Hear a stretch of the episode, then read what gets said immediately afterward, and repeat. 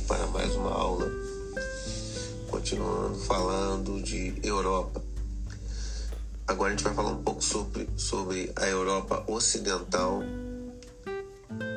relacionando os três principais países, tá ok? Quais seriam esses três principais países?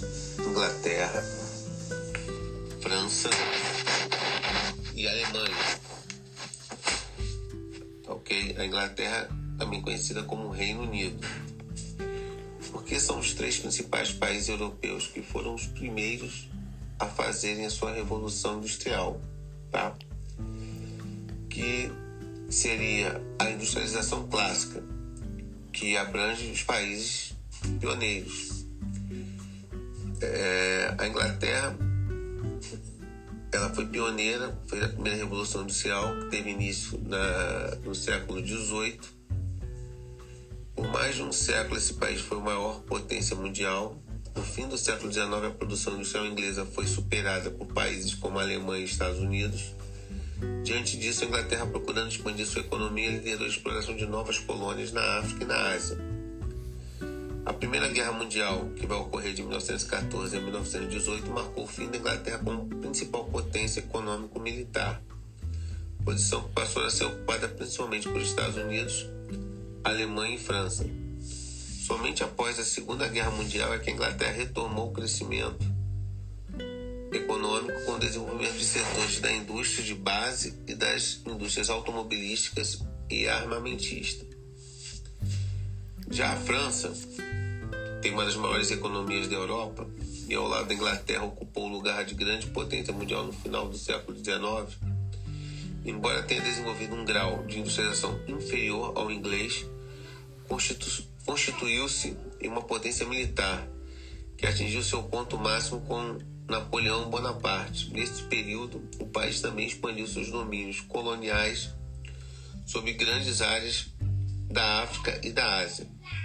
Na Primeira Guerra Mundial, a França foi seriamente confrontada pela Alemanha e por isso, após o fim do conflito por volta da década de 1920, procurou ampliar seu desenvolvimento industrial, buscando recuperar sua posição.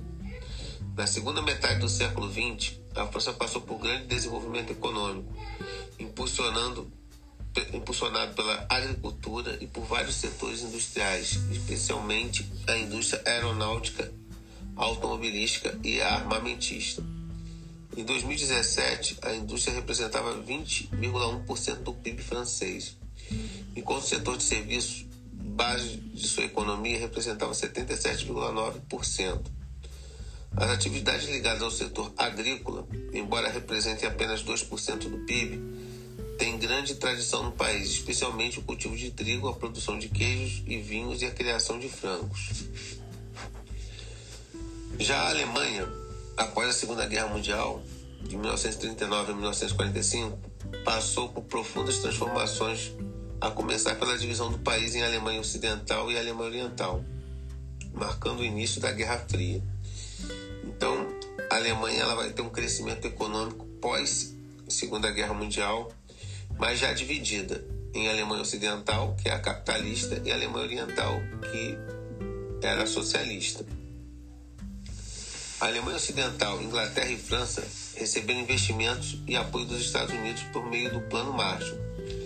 Já a Alemanha Oriental ficou vinculada à União Soviética, da qual recebeu ajuda para sua reconstrução e para a implementação da indústria de base. A Alemanha Ocidental adotou um programa diversificado de industrialização com base na ciência e na tecnologia de ponta, o que possibilitou um acelerado crescimento econômico nas décadas de 1950 em 1970, chamado de Milagre Alemão. Nesse momento, o país já era um dos principais potências desenvolvidas, apresentando elevado PIB per capita e oferecendo boas condições de vida à população. Em 1989, os alemães derrubaram o Muro de Berlim, acontecimento que deu início ao processo de reunificação da Alemanha, concretizado em 1990. Os custos da reunificação prejudicaram consideravelmente a economia alemã, mas no fim de, da década de 1990 o país conseguiu retomar o crescimento, assumindo o lugar de maior potência econômica e industrial da Europa. O que acontece? Porque a Alemanha ela teve esse desequilíbrio econômico depois que ela se uniu, porque a Alemanha Oriental era a parte ficou sendo a parte pobre da Alemanha.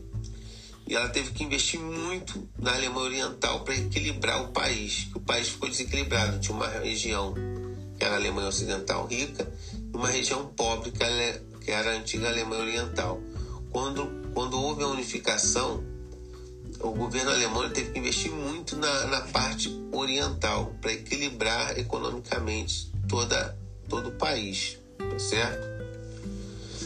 Atualmente, a economia da Alemanha é considerada a mais sólida da Europa e o país é uma das maiores potências econômicas mundiais, com o quarto maior PIB do mundo.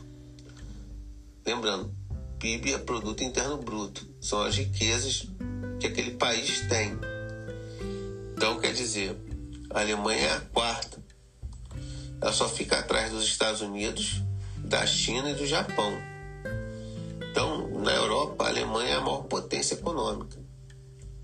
O ótimo desempenho econômico alemão é um importante fator de atração de imigrantes ao, ao país, processo que tem se intensificado nos últimos anos. Então, pela Alemanha ter uma qualidade de vida excelente, ela acaba atraindo várias pessoas de outros países, principalmente dos países mais pobres que querem uma melhor qualidade de vida. Aqui embaixo nós temos alguns indicadores socioeconômicos de países selecionados, que são os indicadores da Alemanha, da França e do Reino Unido, que é a Inglaterra. O PIB tá em trilhões de dólares, o IDH, lembrando que o IDH quanto mais próximo do 1, melhor. Então repara que eles são bem próximos do 1 e a taxa de desemprego, que é um problema grave, principalmente na França, que quase 10% da população está desempregada.